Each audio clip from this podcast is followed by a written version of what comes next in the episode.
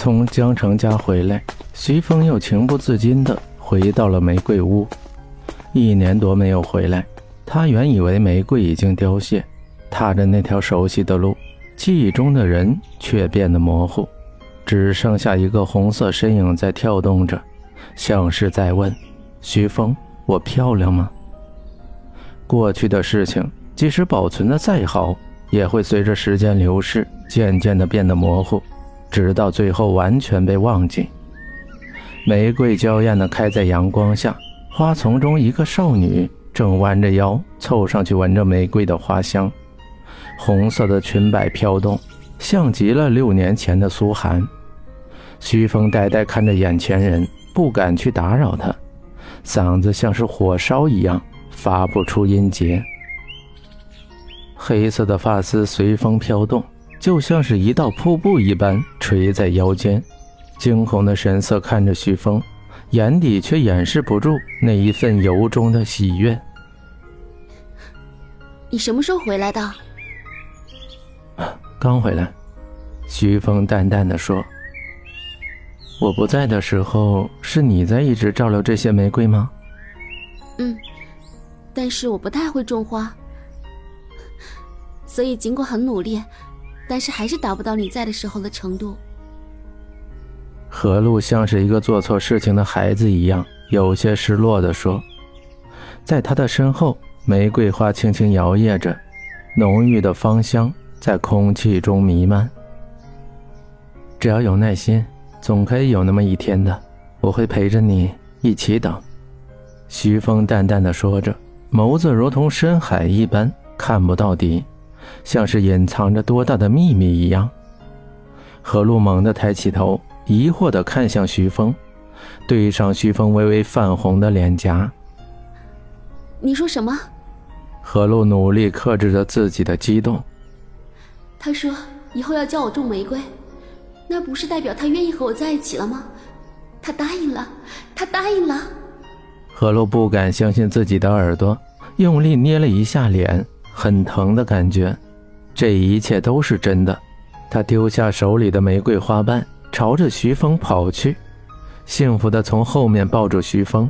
看到他眼神时，又害怕他松开了手，摇着手，眼神无辜的看着徐峰，生怕一个不小心惹徐峰生气，他就后悔自己的决定了。阳光照在徐峰的眸子中，却照不亮他那颗早已尘封的心。何露眉目中带着笑意，在花丛中舞动着。徐峰的眸子看向他的方向，却好像看的不是他，而是那灿烂的玫瑰。徐峰记得第一次遇见何露的时候，他正撸着袖子跟男生吵架呢。不知从什么时候起，何露就开始跟在自己身后，有时候被发现就装作无辜，装路过。后来拦住徐峰。大声地告诉徐峰有多喜欢他，被拒绝之后，依旧很缠人的送早餐，去图书馆借一些根本没用的书，却傻乎乎地拿过来让自己看。大雨中，明明自己被淋湿，还去保护玫瑰，是因为自己说过那些花是自己最爱的吗？他告诉自己一辈子不长，说没就没了。徐峰。你怎么突然就愿意和我在一起了？何露嘴角轻扬，甜蜜的问着。我也不知道，可能是被你的执着打动了吧。如果说迟早要交女朋友的话，我为什么不选择一个愿意为我付出一切的呢？徐峰淡淡的说着，声音如同清风一样从耳边飘过。徐峰看着天上的云卷云舒。那些散开的白云渐渐聚在一块儿却再也拼凑不出原来的形状。或许聚在一起只是为了不孤单。不知道也没关系，这样就好。想不明白就不要想，你只要记住你说的话算数就好了。何露晃动着手里的情人锁，幸福的靠在徐峰的怀里笑着。徐峰渐渐的抬起胳膊。环抱住何露，眸子里却没有一丝的温柔。在一起不一定是为了爱情，比如责任、愧疚也可以把它们放在一块儿。有些事埋在心里，只要不去想，其实可以永远当做秘密，不伤人，苦了自己没关系。痛苦的人已经成了习惯，何必再让太多的人陷入痛苦呢？徐峰拿起镯子，从脖子里取下钥匙，打开情人锁。阳光下，镯子上的钻石发着柔和的光芒，在镯子的里面刻着徐峰的手写字母。原来，你一直都带着啊！我以为你早就丢了。何露的脸绯红的说着，她终于等到了自己的爱情，一个自己爱着并且爱自己的人。她觉得自己好幸福，希望时间永远停留在这一刻。你说的没有钥匙，你的右手就会永远被锁住。我可不愿意被你恨一辈子。徐峰温柔地说着，轻轻摩挲着何露手上的情人锁。原来你一直都有看我给你发的短信啊，为什么不回我？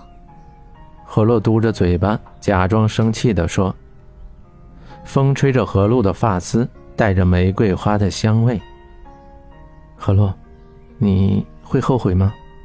徐峰有些沙哑地问着，在徐峰的眸子中盛着满满的愧疚。这么帅的牢头，就算主动给我打开手铐。我也不打算出狱了。何洛垂下胳膊，嬉笑着说：“对不起，我不爱你，但我能做的就是无条件答应你所有的要求，哪怕是生命都可以，因为我欠你的。”厨房里，徐峰忙碌的做着饭，何露就站在门口，一直看着徐峰的背影，傻笑着。幸福来得太突然。有些难以抑制。苏汉，我遇到了一个可以打开我心结的人，他等了我三年，我想我是时候该去爱一个人了。你知道了会不会很开心啊？外面的玫瑰花摇曳着，在阳光下像是一个个精灵在跳舞。这座房子第一次打开窗户，阳光照了进来，驱散了所有的黑暗。何露斜靠在沙发上睡着，嘴角依然挂着幸福的笑容。桌子上，徐峰做了一桌的菜。徐峰看着明媚的室内，第一次有了家的感觉。苏寒死后，第一次他真心的笑了。有一束阳光照到心里，渐渐的融化那里的冰冷。徐峰弯腰去吻何露，就在嘴唇刚碰到的时候。手机响了，他轻轻的把外套披在何露身上，转身去接电话。何露睫毛轻轻扇动，在脸上投下一片阴影。